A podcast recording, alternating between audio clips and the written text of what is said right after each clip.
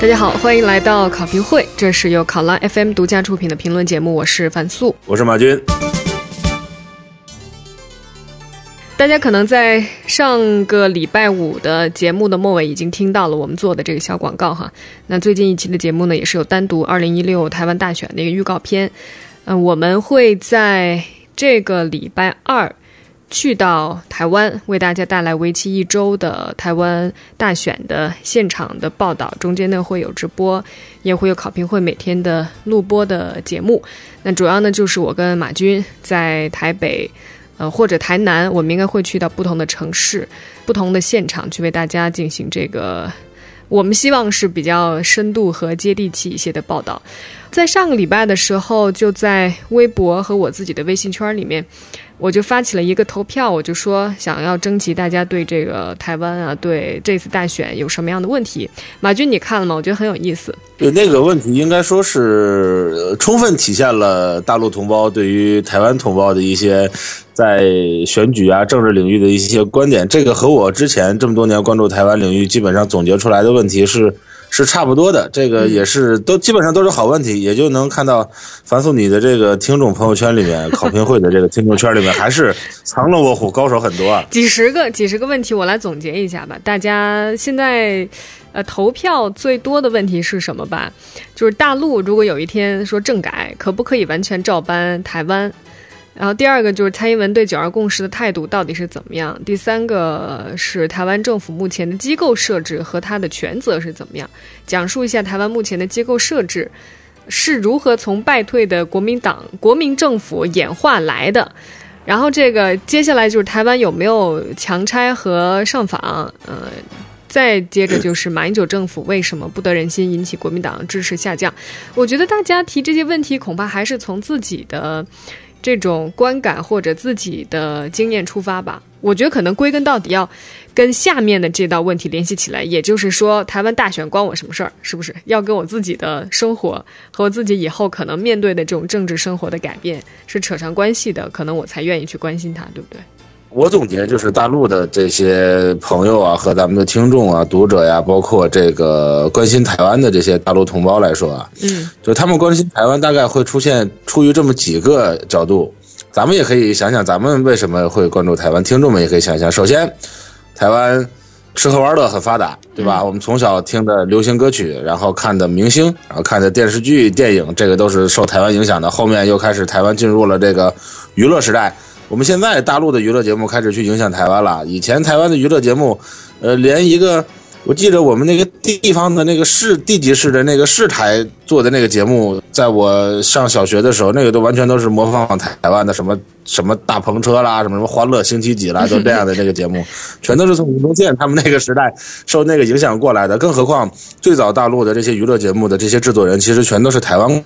过来的，包括现在台湾的娱乐节，呃，看上去有点衰退了。但是我们参加大陆这些真人秀的这些人，这些明星，嗯，至少有一半是台湾过来的，嗯，对吧？这个他们影响力很大。第二呢，就是说，大陆对时政开始感兴趣的，就觉得，哎，台湾至少是离我最近的一个华人社会里面的一个跟我不一样的一个政治体制也好啊，不一样的一个生活方式。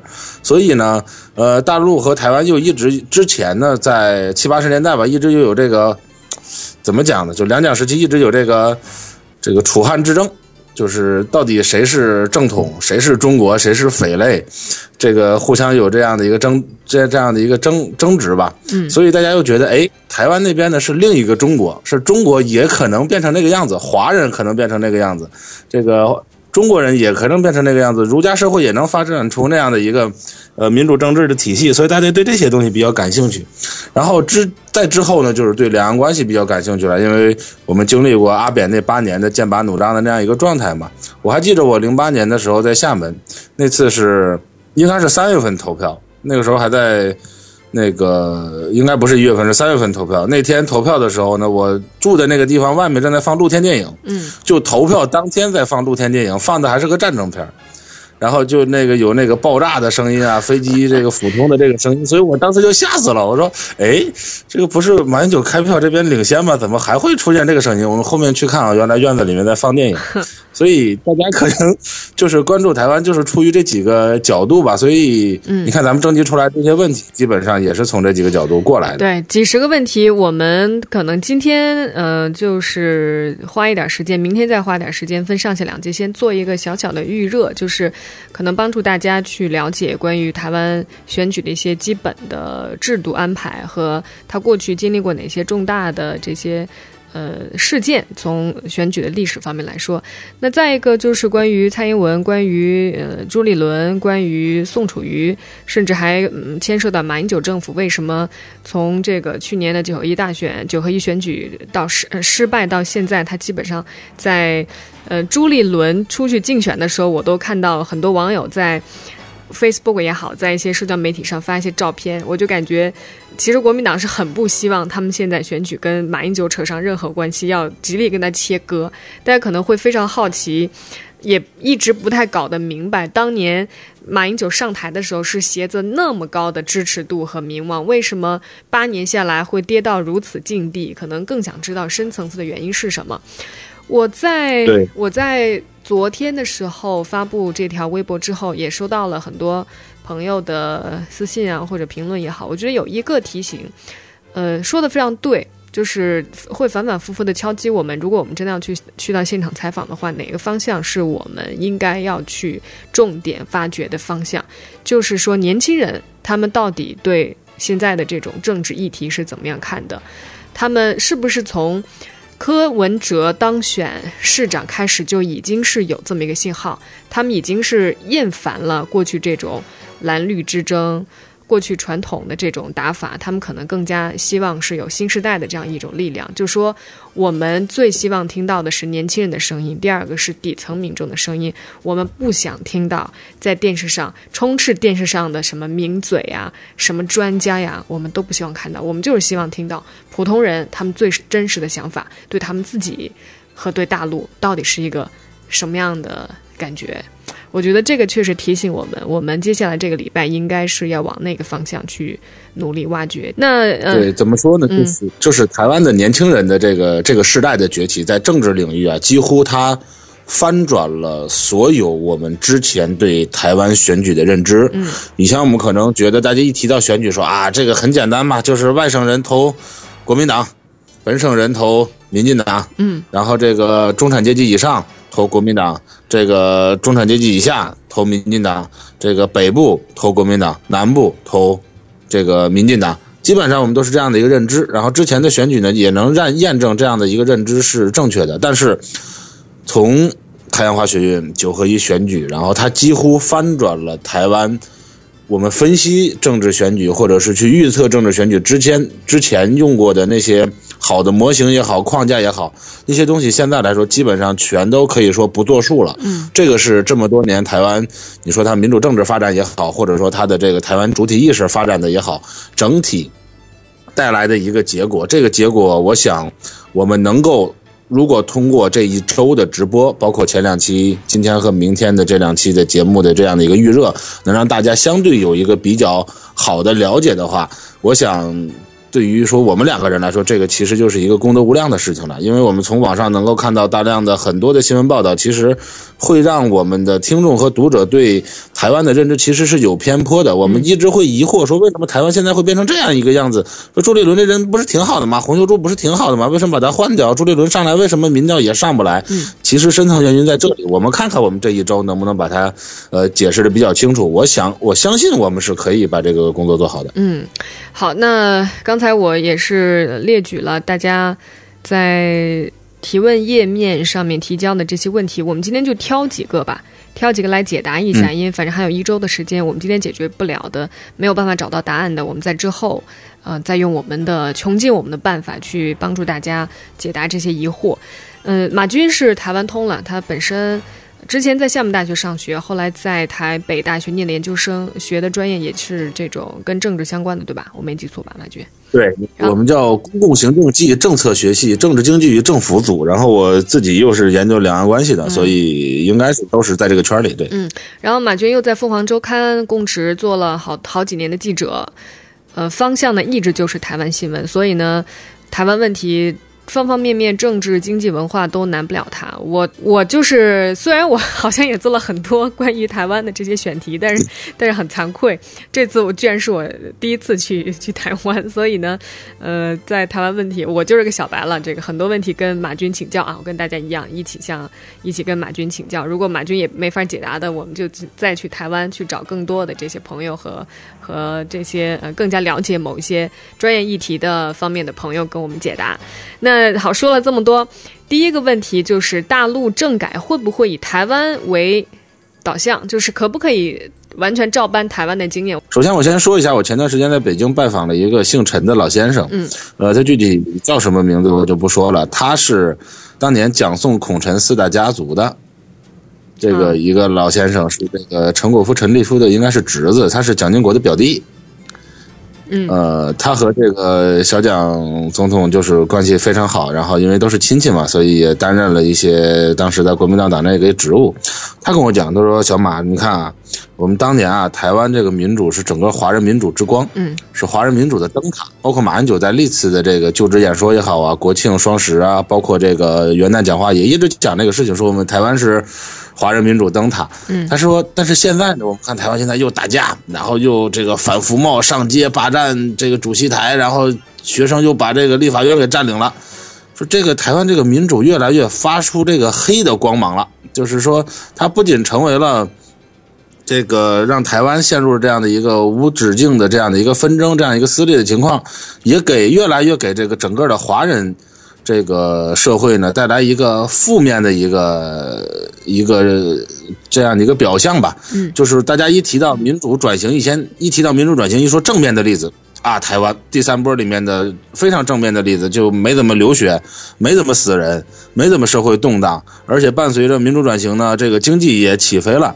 这个是之前我们对台湾的认知。那负面的最典型就是泰国了。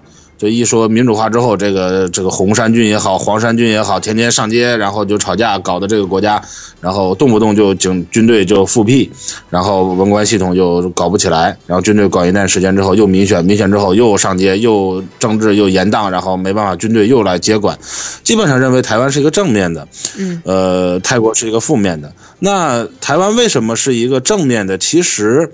它是有很多它的历史的，你不能说是偶然，但是是它历史特有的一个环境。最简单的就是我们几乎很少有人了解的一个情况，就是这个就是日本的贡献了。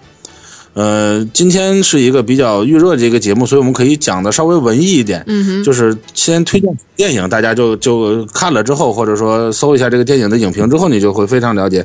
就是台湾的，是一八九五年。割给日本的，就是因为我们在一八九四年和这个日本打了一场甲午海战嘛，然后签了个马关条约，把台湾就割出去了。那个时候，日本接管台湾的总督全都是前几任总督全都是海军的将军。那个时候的日本天皇就觉得，反正台湾就是你们海军打下来的嘛，那就变成你们海军的战利品，让你们海军去玩就得了。所以在那个时候，台湾基本上是日本的一个呃资源掠夺的这样的一个地方。所以那个时候，台湾的这些民众呢，在日本殖民早期和日本的对抗还是很强烈的。有一个电影叫做《一八九四》，不是一九八四，是一八九四。当时讲的就是台湾的客家人的一个客家首领叫吴汤兴，他带领着呃一群台湾人去抵抗日本的这个接管。那个时候，台湾是发生了台湾历史上第一次的独立运动，叫台湾民主国。他们还自己设计了一个国旗，就是一个老虎。就台湾其实是不生产，台湾本岛是没有老虎的。台湾最有名的动物是黑熊，嗯，他们是没有老虎。那为什么他会弄一个旗子画一个老虎呢？就是龙兄虎弟嘛，就是这个大陆那个时候清朝是龙，所以我们搞一个虎。所以那个台独运动呢，其实是心向大陆的，说你看你大陆把这个清朝把我割给日本了吧？我不承认这个清朝的这样的一个任命，我们就要维持我们自己是汉人，维持是自己是天朝人的那种光荣，所以就跟日本人打。那个时候跟包括我们看赛魏德胜拍那个《赛德克巴莱》，也是就是台湾本地的原住民也好，汉人也好，联合起来和日本人对抗这样的一个过程。那个时候，我们现在如果去东京的话，你会看到那个靖国神社前面的那个鸟居，其实就是阿里山的木头，哦，就是从台湾这个掠夺过去的，是阿里山的块，那个那个木头的质量非常非常好。呃，它到现在就没有什么开裂啊，或者说腐蚀都没有这样的一个情况。这个那个时候呢，说日本和台湾的关系并不是很好，他把它当成一个海外殖民地。但是在日本殖民台湾的后期，其实就已经逐渐开放了。就就是把台湾当成本土那样的热情来建设了，包括现在我们看这个中国东北的一些建筑，都是日本当时留下来的。他那个时候建设东北、建设台湾的热情和建设本岛、建设就是日本本岛其实是一样的。包括那个时候全东亚最大的水利系统叫嘉南大坝，那个时候就是日本在台湾修的。这个时候他除了给你修一些这个这个民用的一些设施、基础设施之外呢。在政治体制上也有一些改革，那个时候就开始接纳一些呃台湾人进入到这个政治系统里面，包括议议会，至少有一半是开放民选的。所以呢，台湾人对选举并不陌生。嗯，一直到一九四五年这个台湾光复，然后这个国民政府去接管台湾之后，那个时候台湾除了总统不直选，省长不直选。然后两个直辖市，台北和高雄的不直选，除此之外，基本上所有的县市长都是直选的。嗯，那个时候他只是说不让你阻挡，那个时候所有人都叫党外人士嘛，就他们不能组一个反对党。嗯，然后但是你可以以党外人士的这样的身份去选举，所以在，呃，台湾真正开放台北市长选举是一九九四年之前，这个台湾人在其他地方的选举是非常非常常见的，所以在。台湾的民主化历史不是一个从无到有的一个过程，而是从少到多，从地方上到中央这样的一个过程。这个过程就走得非常非常顺了。嗯，他们不管是监票的这样的一个流程啊，或者是整个选举的这样的一个运作呀，包括地方上对政地方派系、地方政治人物对政治的这样的影响。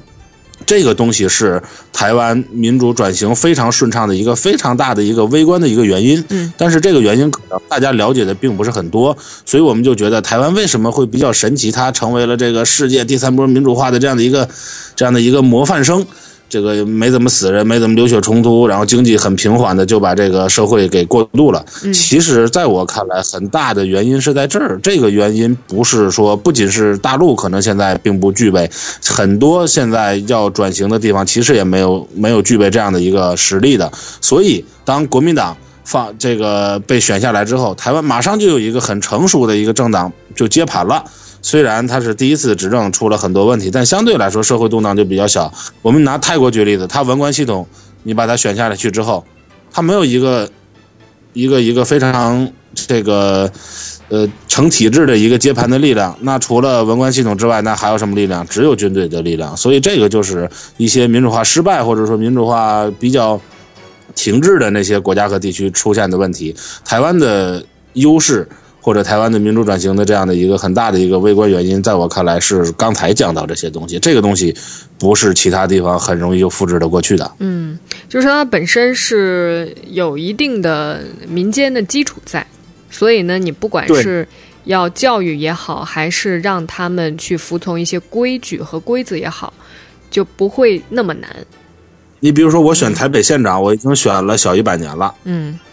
我只是要把这个东西开放到去选台北市长或者去选一个省长而已。其实这个东西其实是不难的。但是你如果现在连台北县长都没选过，连台北县议员都没选过，一下子就开放到这个开放到这个整个的这个选省长或者选所谓总统这样的一个领域的话，这个问题就大了。嗯。二零一六年台湾大选，考拉 FM 特别策划，录播加直播，深入加鲜活。十一日至十七日，考评会台湾大选特别节目，每日一期，热辣点评。十三日至十七日，考拉 FM 直播频道随时连线。千里传音，生动呈现。听名人专家，也听民众心声。这里有鼎鼎大名的重量级评论嘉宾，也关注平凡普通的台湾民众。说蓝绿阵营，也说风土人情。火热大选之外，还有精彩花絮，你必须体验的 N 件台湾事。大家好，我是樊素。我是马军，关注考拉 FM 直播，锁定考评会，樊素、马军带你全方位、零距离感受台湾大选。好，接下来就是说到台湾的这个选举文化，你觉得用什么样的词儿来形容台湾的选举文化好？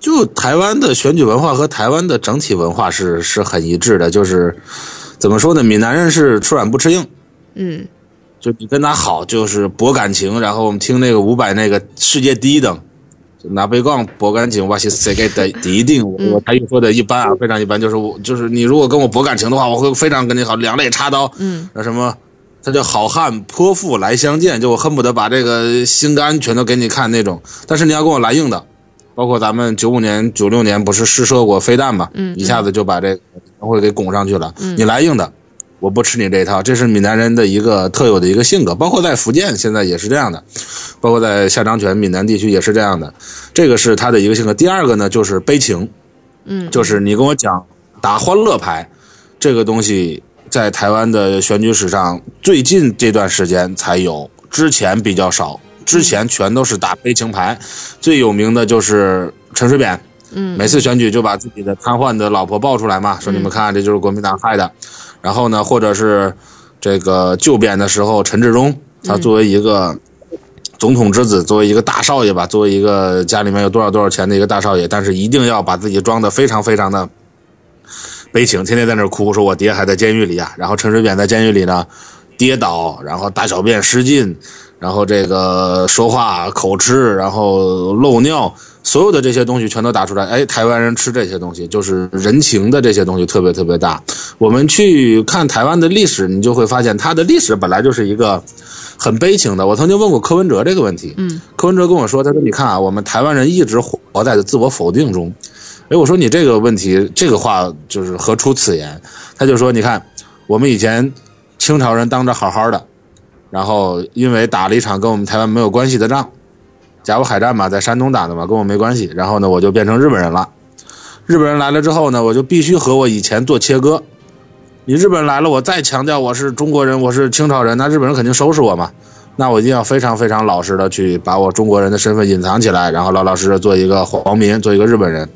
那突然呢，一九四五年，大陆和这个这个这个日本打仗，然后大陆打赢了，中国打赢了，国民党就把我接管过来之后呢，我又变成中国人了，我又要和日本去和我的日本身份去做对抗。嗯如果我那个时候再倾向日本的话，那国民政府就要收拾我。这里面又有一个电影的一个桥段，大家去看一看吴念真导演的一个电影叫《多桑》，这就是日本日语父亲的意思嘛。嗯那里面就是那个蔡振南演的那个人呢，是日治时代过来的，他觉得这个太阳啊就是红的，嗯，就是日本国旗嘛，太阳就是红的。但是那个女儿呢，她那个小女儿呢是光复之后出生的，就认为是青天白日，太阳就是白的。嗯所以这个父亲和这个小孩还在这个问题上吵过架，这个其实就是一道那个身份撕裂。那现在开始，我们感觉台湾又进入到了第三次，至少第三次的身份转换，就是说开始逐渐的把这个大中华思想开始逐渐逐渐淡化了，嗯然后我们这个台湾的意识逐渐逐渐的又又上来了。那这三次颠覆性的身份的转化，我们到现在为止才一百二十年，刚刚两个甲子，嗯，你知道这一百二十。哎，我打断你一嗯下哈，你说到这儿，就是可能大家最为关心就是现在的这些人到底是怎么样看待他们的身份，也是我们这次征集大家提问的时候投票很高的一条问题，就是台湾人对中国的认知到底是什么？他们对于这个台独到底是一种什么样的想法？蔡英文对九二共识的态度又是怎么样？我想到什么吧？想到我们在微博上，在考评会的微博上发起了一个投票，当然是纯属当游戏玩了。说如果你有投票权，你会选谁当呃领导人？就三个人，其实我觉得漏了一个选项，就是三个谁也不选。但现在我看，呃，参与的人其实也不多了，几百两百多个人。蔡英文的这个支持率是遥遥领先，百分之四十多，剩下俩都是百分之二十几。好，然后那个呃，有一个朋友他的那个留言很有意思，他说。当然是让蔡英文选了，只有让他当选了，才能够让他把台独这条路走到底。最后呢，我们这边才能可以有充分的理由去直接用武力把他给收复了。他这是我选择蔡英文的一个原因。他说我就是想看看后续该怎么发展，只有他上台了，我们这边才能够化被动为主动。这可能又是另外一种心态了哈。你说，可能深层次的还是还是反映着。就是大陆人到底对对台湾的这种所谓的台独意识是是一个什么样的态度？那反过来说，我们也很想知道台湾的现在新时代的人，他有多少人是真的支持台独？他们如果蔡英文最后高票当选，是不是意味着他们是对台独的支持？这个这个问题能不能今天稍微回答？呃，樊素，你说这个问题，我现在眼前马上就出现一个场景：二零一四年的太阳花学运，我可能是大陆为数不多的可能进去不是一个，那就是几个跑到议场里面的这个记者，因为我呃也是胆子比较大嘛，就跑到那里面去去采访这个情况。然后二零一四年四月一号。那天呢，是这个反服贸运动进入到了一个高潮。嗯，是什么呢？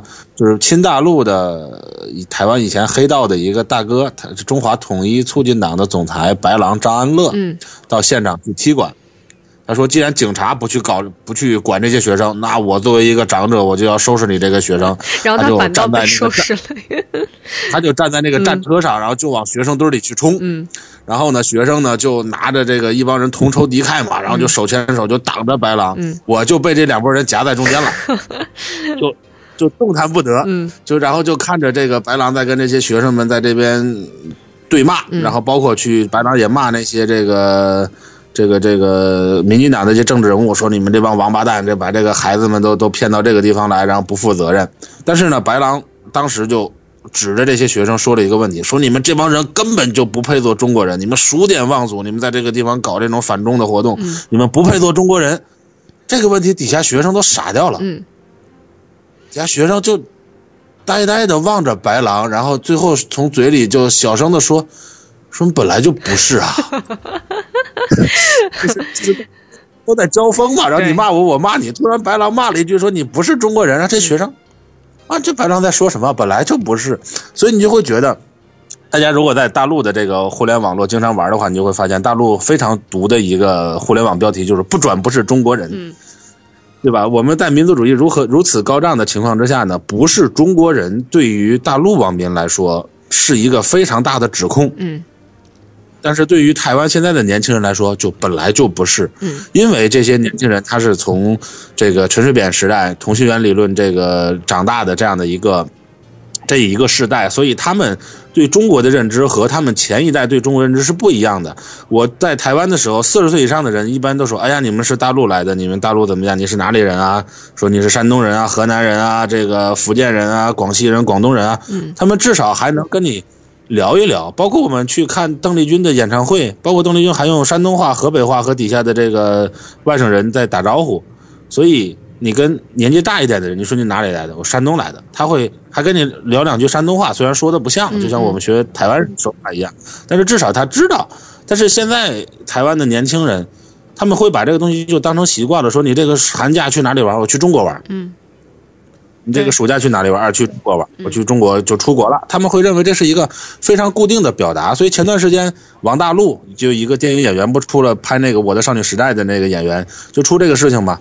他在大陆微博上说呢，我非常高兴到大陆来宣传我的电影。嗯。他在自己的书上说呢，说我这次要去中国宣传我的电影了。嗯，那华安就来举报说，你看这个人两面三刀，在大陆呢说自己大去来大陆怎怎么样，然后在台湾呢就说我要去中国怎么样。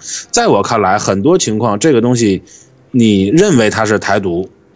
呃，那你就这么认为就好了。然后你如果不认为这个是台独，其实也没有那么上纲上线去理解它。这个更多的是一个固定表达或者是一个固定用语的一个问题。对。但是在具体的这个统独选择上，每个人是有自己的认知的。当然，年轻人他们会选择终极独立。嗯，是一个非常非常。呃，普遍的，我觉得甚至可以超过九成的。但是在具体现实的选择上，比如说五年之内你要不要选择独立，可能更多的人觉得还是维持现状会比较好。嗯，另外我想到的一个问题就是说，在这些具体的议题操作上，是不是从九合一选举的时候就能看出来？现在年轻世代，如果说他们的这种投票率的高低直接会决定最后的结果的话，呃，会不会显得以前是很好操作的这个统独的议题，到了现在似乎越来越失效？大家可能更加关心，比如说劳工的权益，比如说我的这些呃工资水平会不会真的提高？你看朱立伦在第一次这个政见发表会上给大家开出那么高的承诺，要怎么样去给大家提翻翻倍的工资？那再一个就是年对年轻人向上的流动到底会增加多少成的机会？大家似乎已经，你不要再跟我谈什么统一啊，什么什么台独啊，这些都不是我眼前最关切的。我眼前最关切的就是我的生活能不能你们谁上台了给我 给我能有一些改善？就是是不是其实已经倾向于大家已经不希望，可能是因为没法解决，所以我不希望再次在选举当当中看到你们这些政客。吵了几十年了，每年吵选举都是吵这些议题，已经已经过时了。呃，大概一个一个月还是两个月之前，我曾经在网络上和一个我的绿营的朋友曾经辩论过这样的一个问题。他跟我说呢，他说，马军现在两岸问题并不是台湾选举的主轴了。我们看这次选举的这个核心的议题呢，甚至美猪美牛都在两岸议题之前。这个在我相信，他说我相信在蔡英文的桌面上呢，两岸问题不会。呃，在蔡英文的这个优先级的这个前五件事上，嗯，但是我就跟他讲，我说你错了，台湾任何的事情背后其实都绕不过两岸的问题，绕不过。呃，你是不是承认九二共识，或者说路线的一个问题？呃，漂亮话都可以说，蔡英文可以说我要把年轻人的平均薪资涨到四十 K，那朱立伦可以说涨到五十 K，呃，宋楚瑜说可以涨到六十 K，这个都大家都可以讲这个话，但是你怎么怎么达到？其实作为台湾一个非常超级外向型的经济来说，无非是两个选择：你要不要进军中国大陆？国民党的路线非常简单，我要通过大陆走向世界。我们大家都知道，不要把鸡蛋放在一个篮子里嘛。嗯，我们现在和大陆的经济越来越紧密，那我希望通过大陆走向世界。那蔡英文就说了，我要通过世界再走向大陆，我不能把一个把鸡蛋都放在大陆这个篮子里面，我要北上南下，然后往美国、往东、往东南亚走。这些东西其实，在蔡在李登辉时代都提过的，但是当时又怎么样呢？当时你不让人到大陆来投资，那他就绕到香港，呃，最有名就是郭台铭嘛，嗯，绕到香港跑到大陆来投资，现在变成台湾的这样的一个首富。其实他最后选择的终极的这个道路还是这个这个两岸的问题，包括台湾现在两个候选人、三个候选人都发愁的募兵制的问题。嗯，国民党募兵募不到，民进党更募不到。那为什么台湾募兵募不到？很显然。就是两岸问两岸这样的问题嘛？台湾每次军演，大陆是唯一的假想敌。如果两岸把军事和平协议签了，或者说两岸进入到一个相对比较稳定的一个和平的起和平的这样的一个架构之下，那募不到那么多兵就募不到那么多兵嘛。反正你的兵就是为了防备大陆用的嘛。嗯，所以这个就是台湾现在逐渐在背后隐藏起来的这些问题。这个要聊起来，我们可能未来这一周。对，都要说比较深度的聊，就是它已经不是一个主打的牌，就像过去你说打悲情牌也好，可能这个统独它不是一张牌，但是每一个议题背后其实都少不了大陆的这个因素，是吧？对，嗯，对，以前呢，台湾的选举是这样的，就是每个候选人他都有他的大陆背景，比如说我是纯粹的台湾本省人，我从郑成功时代就来了，甚至说从明朝的时候就来了。那我就是投民进党吧。那我是从一九四五年，我从这个上海过来的，我从广东过来的，我从山东过来的。那我可能就要这个投给比较亲大陆的这样的一个国民党，因为我还指望着将来回老家呢。就那个时候，大陆因素是体现在谁身上呢？是体现在候选人每个人的身上。嗯。但是现在，当台湾的逐渐的这个年轻时代成长起来之后，很多人都讲不清楚自己是本省还是外省了。比如说我外婆、我妈妈这边是外省，我爸爸这边是本省，那他们生到我第三代，我算什么呢？我算本省第三十代还是算外省第三代呢？这个东西就很难讲。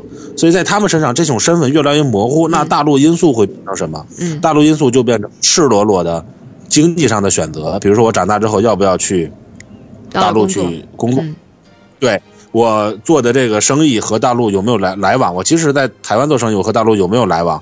那我之前看过一个数据，说台湾的最有名的光电半导体产业一千多家企业，和大陆一点关系没有的只有两家。嗯你是永远绕不过这样一个焦灼的存在的。只要两岸的这个我们说的大一点，这个主权这个问题没有解决，所以台湾主权也好，或者两岸的这个政治地位这个定位问题没有解决的话，这个事情会一直笼罩着台湾。嗯，呃，他说的很漂亮，我要通过世界走向大陆。如果他和大陆关系搞得不好的话，我在 FTA 这个问题上给其他国家施加压力，我不允许新西兰，不允许澳大利亚和你台湾签这个 FTA。你觉得你台湾，你凭借你自己的外交的努力，你就一定能把这个 FTA 签到吗？这个肯定是拿不到的。嗯。